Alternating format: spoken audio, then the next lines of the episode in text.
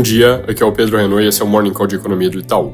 Começando pelos Estados Unidos, ontem teve fala do Goolsbee, membro que pende para o lado mais brando do FOMC e que não trouxe muita novidade em termos de discurso. Ele defendeu desviar o debate de quão alto os juros podem ir, para quanto tempo eles têm que permanecer no nível atual. A sondagem industrial do Fed Dallas veio boa, apesar de queda no índice agregado, porque teve melhora de encomendas, produção e emprego.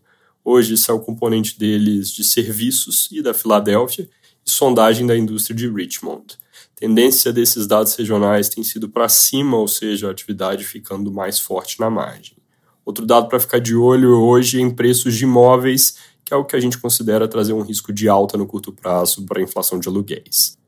Aqui no Brasil, o dia é importante para a política monetária, porque daqui a bem pouco sai a ata do Copom, que, como sempre, é importante acompanhar para ver se reforça ou desvia de alguma forma do tom do comunicado da semana anterior.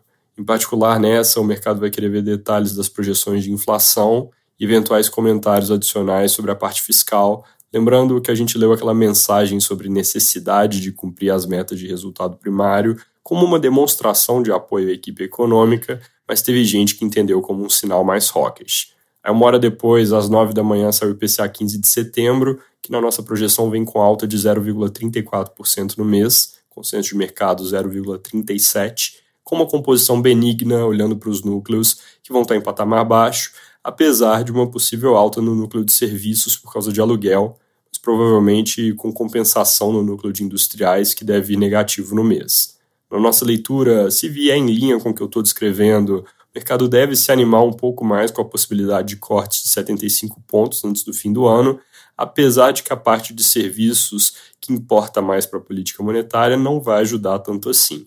Se vier abaixo da nossa projeção por causa de surpresa em serviços, aí sim esse movimento de aposta de 75 pontos de corte de juros nas reuniões seguintes vem mais forte. Agora, se vier acima, aí as coisas vão na direção opostas. Se for serviços comportados, com a indústria surpreendendo para cima, o movimento é menos intenso. Se a surpresa, no entanto, vier de serviços, aí a precificação da curva de juros deve se afastar bem do nosso cenário em que o Copom corta 75 em dezembro. Ainda sobre divulgações, ontem saiu a confiança do consumidor, teve leve alta de 0,2 pontos.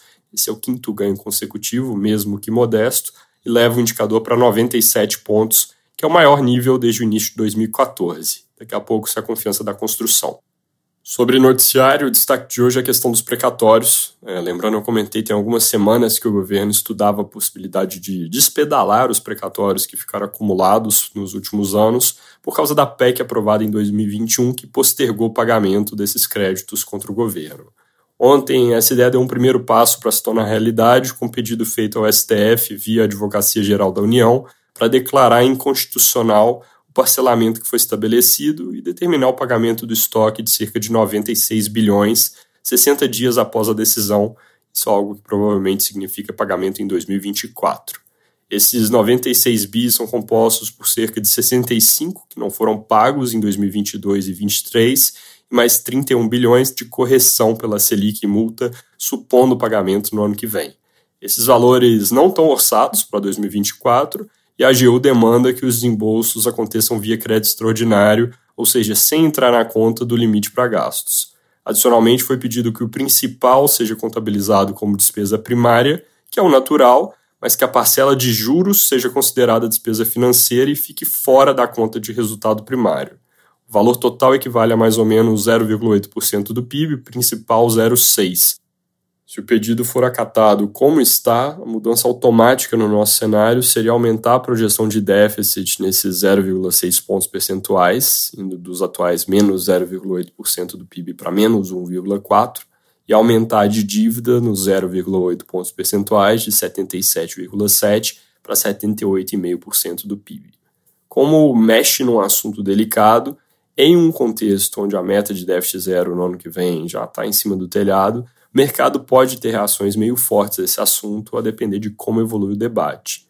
Isso posto, nossa interpretação inicial e de outras casas que a gente viu até aqui é de que a iniciativa não parece permitir espaço para aumento de gastos e piora de resultados com nada que não seja os precatórios em si.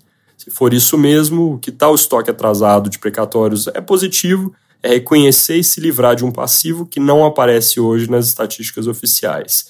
Mesmo assim, vale prestar atenção no fato de que essa classificação da parte de juros como despesa financeira, por mais que tenha um racional por trás, embute algum risco para o futuro porque altera o padrão usado tradicionalmente nas estatísticas fiscais e aí cria um precedente para, eventualmente, jogar para fora do cálculo de primário coisas que não deveriam sair, e aí permitindo uma certa contabilidade criativa. É isso por hoje, bom dia!